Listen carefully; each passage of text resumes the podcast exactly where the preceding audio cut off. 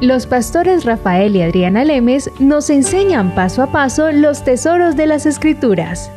Descubriremos cuánto nos ama Dios y qué ha ganado para nuestro beneficio. Este programa es patrocinado por nuestros amigos, miembros y socios de Iglesia Palabra Pura y Blaze Ministries International. Hola, bienvenido nuevamente a tu programa con Blaze Ministries, eh, con Rafael y con Adriana, trayéndote la explicación de las escrituras para que crezcas consistentemente en la revelación de la palabra de Dios. Eh, mi esposo y yo hemos tenido tal vez uno de los mejores maestros reconocidos mundialmente, los mejores maestros que hayan vivido. Eh, hemos estado, no sé si algunos de nuestros oyentes han escuchado a Kenneth Copeland o a Jesse Duplantis, a Mark Hankins, Charles Capps, etcétera, etcétera, etcétera. Hemos tenido maestros surafricanos, americanos, ah, asiáticos, etcétera, etcétera. Y constantemente estamos estudiando. De hecho, ahorita estamos haciendo otro instituto bíblico con un maestro que vive en Colorado que tienen reconocimiento mundial y que tienen colegios bíblicos por todo el mundo. Y esto lo hacemos con la intención de adquirir cada vez mayor y mayor conocimiento para tener mayor y mayor claridad de cómo explicar las escrituras y que una persona cuando se acerque a Dios tenga las bases necesarias para que pueda alimentar su fe y entienda claramente cómo funciona el reino de Dios. Entonces esto lo estamos haciendo por tu beneficio y obviamente por el beneficio nuestro. Pero como hemos visto tantos resultados en nuestra vida, necesitamos, tenemos la necesidad de compartir lo que Dios nos ha dado para que otras personas aprendan cómo se disfruta de la bendición de Dios. Claro, Adriana, no hay nada, no hay nada más importante, nada mejor que el poder compartir lo que uno ha vivido. ¿Verdad? Porque muchas veces es, es, importante, está bien el poder compartir el conocimiento, ¿verdad? La, la, palabra, pero hay una diferencia cuando uno empieza a compartir lo que uno ha vivido, lo que uno ha experimentado de la palabra, si lo podemos decir así, el poder explicar y el poder compartir lo que ya nosotros hemos caminado, lo que nosotros ya hemos puesto en práctica en nuestras vidas y hemos visto los resultados que hemos obtenido por medio de utilizar y poner en práctica la palabra de Dios. Entonces, no simplemente estamos eh, explicando y estamos enseñando teoría. teoría, pero estamos enseñando nuestro vivir diario en la palabra de Dios. Y eso es lo que nos da cierta autoridad, si lo podemos decir de esa forma, ¿verdad? En el sentido de que lo que estamos enseñando no son simplemente palabras, pero ha sido nuestras experiencias, nuestras vivencias que tenemos en la palabra de Dios. Y eso es. es muy importante. Así es, Rafael, porque obviamente todos tenemos que empezar en un, en un momento y cuando uno siente como el llamado de Dios, para hablar de las cosas de Dios, pues uno empieza donde está, ¿cierto? Claro. Uno empieza ahí, pero cuando uno ya tiene, digamos, un camino recorrido, un camino en el que ha estado bajo esta tutela de estas personas y cuando uno ha visto la transformación de la vida de uno, que uno estaba en punto A, digamos, estaba miserable, deprimido o enfermo o aburrido o triste o solo, etcétera, etcétera, en escasez.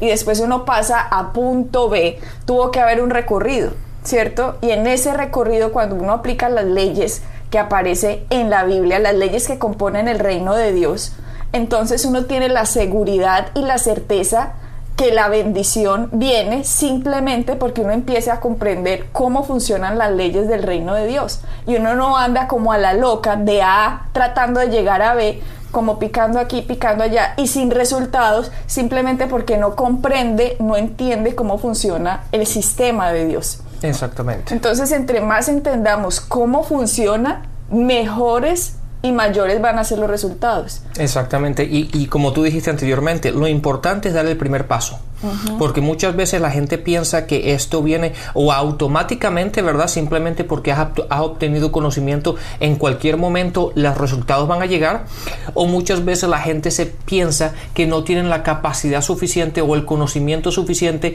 o la revelación suficiente para obtener los resultados.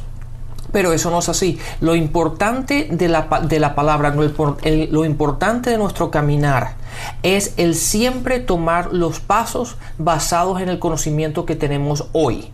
No esperemos cuando mañana tengamos mayor revelación, cuando tengamos mayor entendimiento, vamos a poder hacer y poder caminar en esa revelación. Pero hoy, hoy, el día de hoy, tenemos que caminar con el conocimiento que tenemos hoy. Entonces ese conocimiento lo tenemos que adquirir. Por eso lo interesante de esto es que puedas contar con un ministerio al cual tú te puedas pegar para que te lleve gradualmente, exponencialmente a mayor revelación. Eh, lo, lo, voy a hablar personalmente, lo que me ha ayudado más a mí es alejarme de ese tipo de doctrinas que dice que Dios hace lo que quiere, cuando quiere y como quiere. Para mí enterarme y darme cuenta bíblicamente que Dios es un Dios legal, que Dios es un Dios de amor, pero que también es un Dios justo y que Él no va a hacer nada ilegal porque no se va a ir en contra de su propia palabra, me ayuda a entender mucho acerca de Dios, la revelación de Dios, cómo funciona el sistema.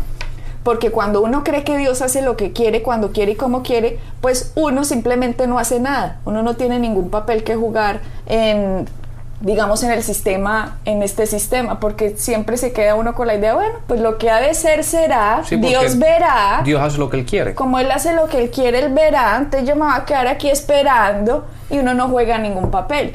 Pero cuando uno se da cuenta que Dios es exacto, preciso, legal, justo, correcto y que su palabra es la verdad y que es uno el que tiene que aprender y estudiar su palabra para aprender cómo funcionan las reglas, ¿ya? El sistema, cómo funciona todo, es uno el que empieza a obtener los resultados, ¿cierto? Y ya deja de ser lo que será, será. Ya se convierte en, esta es una promesa, estos son los pasos y así es que yo adquiero lo que Jesucristo ya ganó por mí en la cruz. Exactamente. Entonces ya deja de ser lo que será, será y se convierte como en ansiedad, como en buscar como en un tesoro, se convierte en las letras de la Biblia como en un tesoro, como lo que dice el Nuevo Testamento, si, si como a la plata la buscares, eh, como dice una escritura, así como a la plata la buscares, es, el reino de Dios es como quien deja todo y busca esto como un tesoro. ¿Por qué? Porque en estas palabras, en estas letras, en estos versículos está la sabiduría total de que un hombre, si empieza a caminar en lo que aquí dice, está haciendo la descarga de la sabiduría de Dios para que uno pueda caminar en esta tierra en bendición. Y ese fue el propósito original de Dios con el hombre, cuando le dijo, dominen la tierra, hagan esto y verán como todo va a salir bien, van a ser bendecidos. Y ahí es cuando entra Satanás y empieza a engañar al hombre simplemente para que el hombre no obtenga la bendición. No obtenga los resultados. No obtenga los resultados. Así que tenemos que tener en cuenta que estamos engañados y tenemos que desengañarnos. Y la única forma de desengañarnos es conocer las escrituras, no por como la religión me lo ha dicho, no por como las doctrinas me lo han dicho, sino por como, en realidad son. Exactamente. Y como en realidad son, es que Cristo pagó el precio más alto, Dios se hizo un humano para devolverle al hombre la bendición y entregarle un reino un reino. Y quiero que nos concentremos en esta conversación, Rafael, o en estos próximos temas en el reino, debido a que si nosotros entendemos que hay dos reinos, el reino de luz y el reino de las tinieblas. Exactamente. Y cada reino tiene sus reglas. Claro. Entonces nosotros tenemos que aprender cuáles son las reglas de nuestro reino y no estar mezclando las dos reinos porque vamos a tener resultados mixtos o, no resultados de ninguna manera. Porque eh, eso, eso es importante, el, entender de que hay dos reinos. Está el reino de la luz y el reino de las tinieblas. Y cada uno, como tú dijiste, tiene sus propias reglas, ¿verdad? O tiene sus, sus leyes. Entonces, lo principal que tenemos que entender es que nosotros como cristianos pertenecemos al reino de la luz. ¿Verdad? Al reino de Dios. Y el reino de Dios tiene sus propias leyes, está gobernado por leyes, las leyes que están implementadas o que las implementó Dios y están en las escrituras. Entonces, cuando nosotros venimos del mundo, ¿verdad? Cuando venimos del reino de las tinieblas, ¿verdad? Cuando estábamos en la oscuridad, no teníamos la luz del Evangelio y caminábamos por esas leyes, ahora que estamos en el reino de la luz, tenemos que cambiar nuestra forma de pensar tenemos que reactivarnos otra vez y, e implementar en nuestro pensar las leyes por las cuales tenemos que caminar.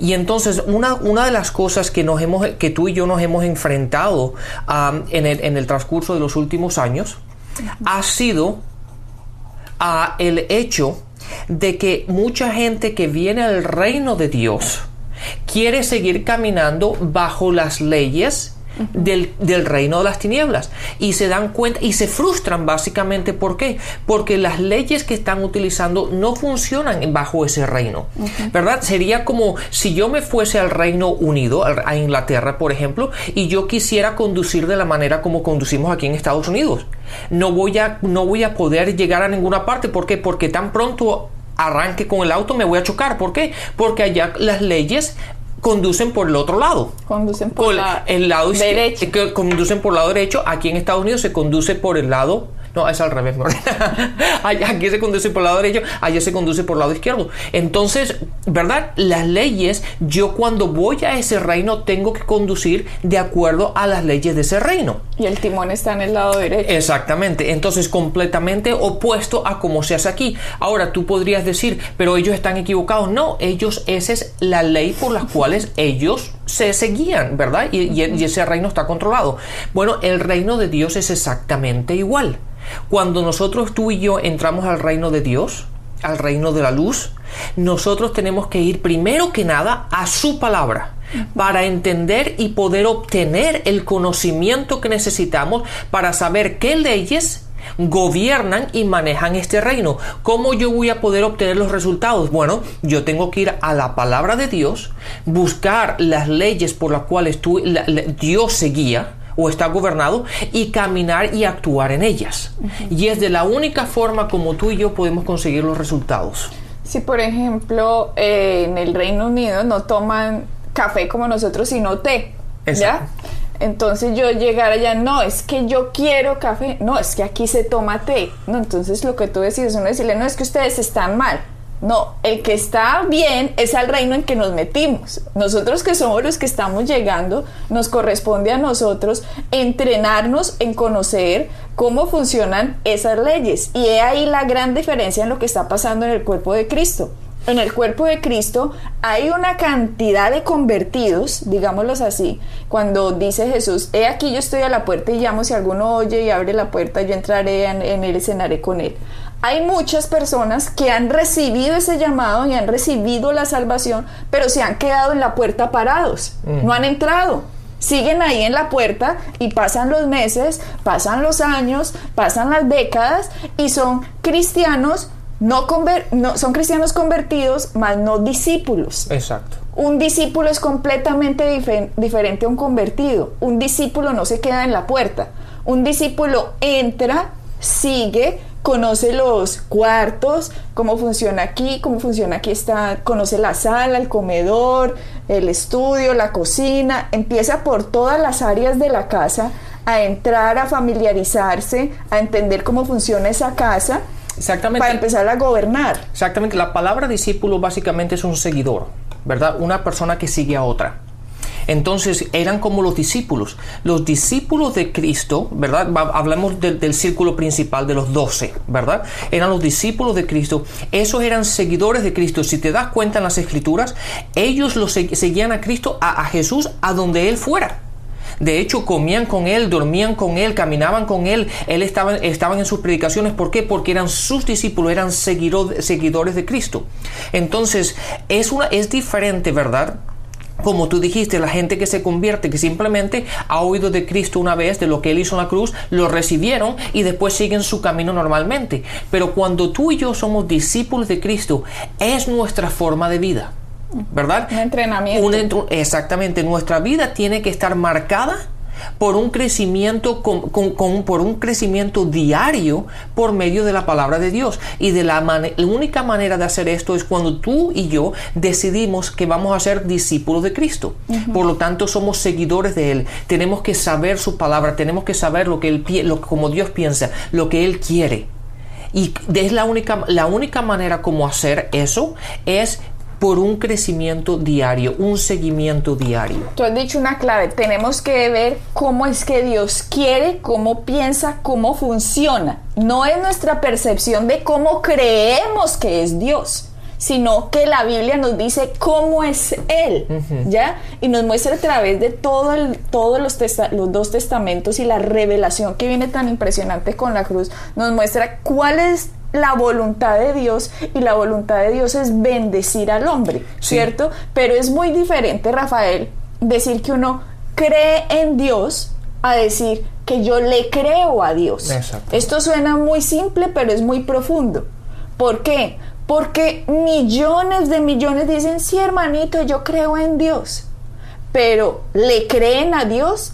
¿Creen que lo que Dios dice lo que está establecido y las reglas que están ahí son las que se deben seguir, eh, la gente se queda como, eh, ¿cómo así? Porque es que yo creo en Dios. No, creer en Dios, la Biblia dice que hasta el mismo diablo cree y tiembla.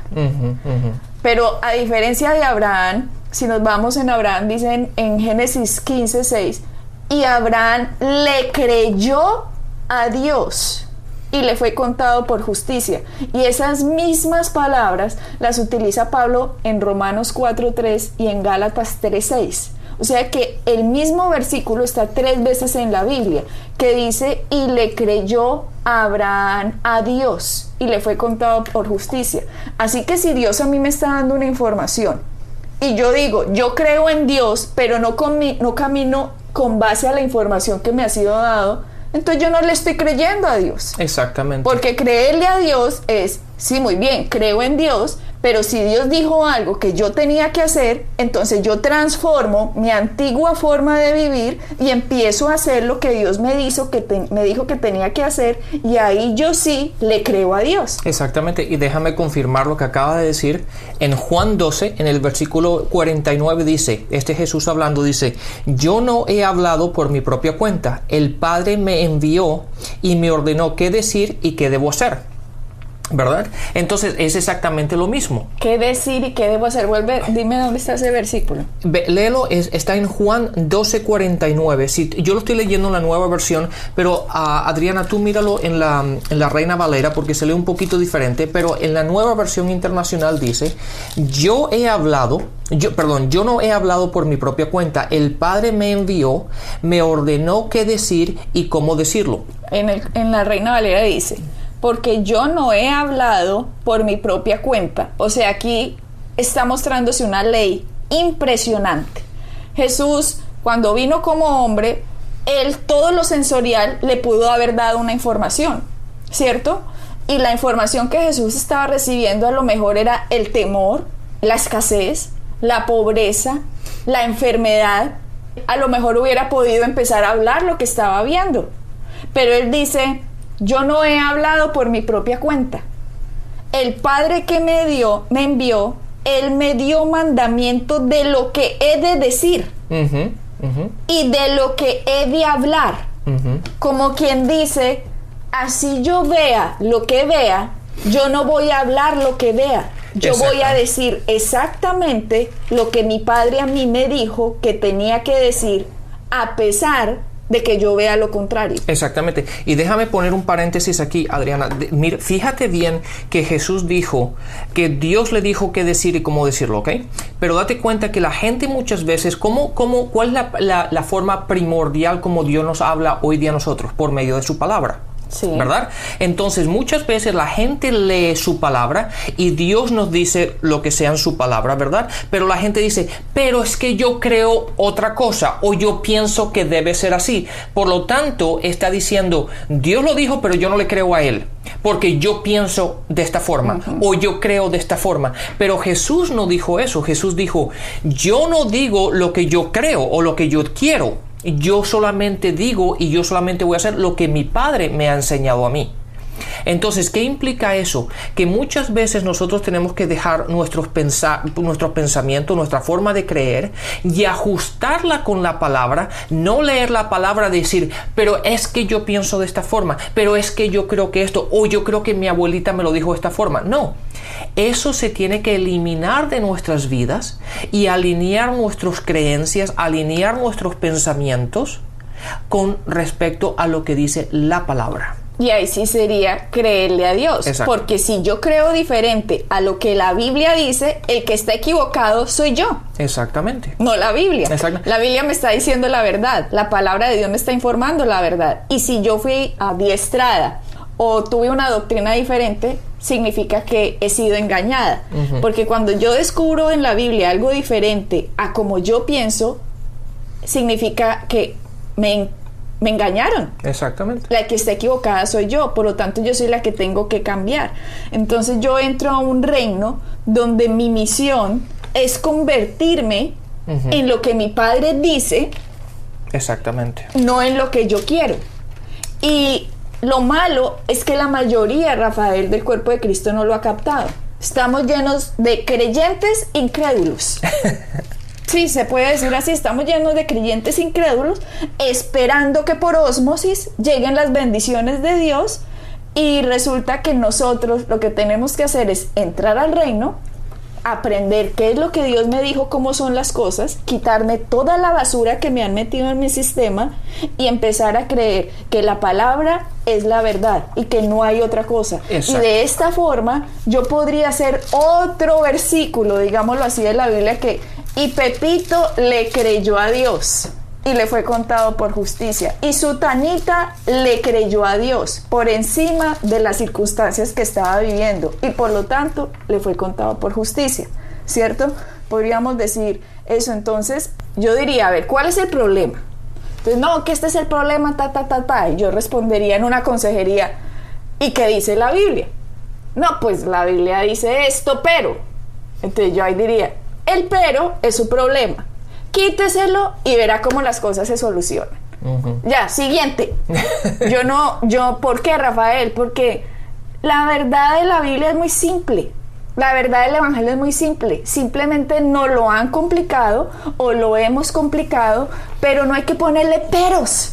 Sí, es que, ¿sabes? La, razón por cual la gente le pone el pero, al, cuando ellos te dan el problema y te dicen, sí, pero la palabra dice pero, pero, pero, ¿verdad? El problema del pero es, la, ellos se tratan de justificar el por qué están viviendo lo que están viviendo. Y en el momento de justificarse a ellos mismos, básicamente le están quitando la validez al, poder de la palabra de Dios. y, y, le están dando poder a la situación en la que ellos están. Entonces, básicamente es el, humano en sí no le gusta estar equivocado. El humano en sí le gusta justificarse, el por qué ellos están haciendo y viviendo por lo que están viviendo, ¿verdad? Entonces, en el momento que ellos se confrontan a la ley, a, las leyes del reino de Dios. En el momento que ellos se confrontan a la palabra de Dios y ven que su situación está equivocada, cuando lo están viendo en luz de la palabra, lo primero que hace el ser humano es justificarse. ¿verdad? Entonces empiezan a decir, sí, pero es que tú no entiendes, sí, pero es que mi situación es mucho mayor de lo que la palabra dice, sí, pero hay cosas, ¿verdad?, que están fuera de mi control. Y básicamente lo que uno está diciendo es que al yo justificarme le estoy quitando el poder a Dios de poder arreglar mi situación. ¿verdad? Y eso es incorrecto. Lo que la gente tiene que meterse en la cabeza de una vez por todas es que la palabra tiene el poder de arreglar nuestras vidas. ¿Verdad? De no hay ningún problema, ninguna circunstancia en este mundo que la palabra no tenga una solución para ello. Ahora, la cuestión es el tener la honestidad suficiente, ¿verdad? O el valor suficiente de decir, la palabra dice eso, por lo tanto yo estoy equivocado, por lo tanto yo voy a seguir las leyes que están en la palabra de Dios. Y si yo voy a, y si yo quiero obtener esos resultados, lo único que yo puedo decir es, yo estoy equivocado, por lo tanto yo soy el que requiere cambio. Y cuando uno ya tiene esa actitud, Rafael, es la actitud principal para uno poderse meter en el reino de Dios. En Génesis 3.15, cuando está la promesa de que va a venir un redentor, ¿cierto? Está diciendo que un rey va a venir. Y un rey no es una democracia, ¿ok? En un reinado no, no todos votan a dar su opinión de cómo quieren todos que funcione todo, no. En un reinado el rey dice y así es. Y así se hace. Y al que no le gustó, pues que se vaya para otro reinado, pues si es que no le gusta, o mire a ver qué va a hacer, porque cuando el rey habla, esas son las reglas del reinado. Entonces estamos entrando a un reinado donde Jesucristo dice, vengan porque el reino se ha acercado, el reino de Dios se ha acercado y está lleno por toda la Biblia. De hecho, si tenemos tiempo, nos vamos a, vamos a Mateo 4, 17 y podemos ver muchísimas escrituras que hablan en este tipo de, con este tipo de palabras. Mateo 4:17 dice, entonces comenzó Jesús a predicar a decir, arrepiéntanse porque el reino de los cielos se ha acercado. Mateo 17, por ejemplo, dice, um, y yendo predicaba diciendo, el reino de los cielos se ha acercado. Mateo 12, 28 dice, Ah, ciertamente ha llegado a vosotros el reino de Dios. Mateo 18, 23. Dice, por lo cual el reino de los cielos es semejante a un rey que quiso hacer cuentas con sus siervos. Mateo 24, 14.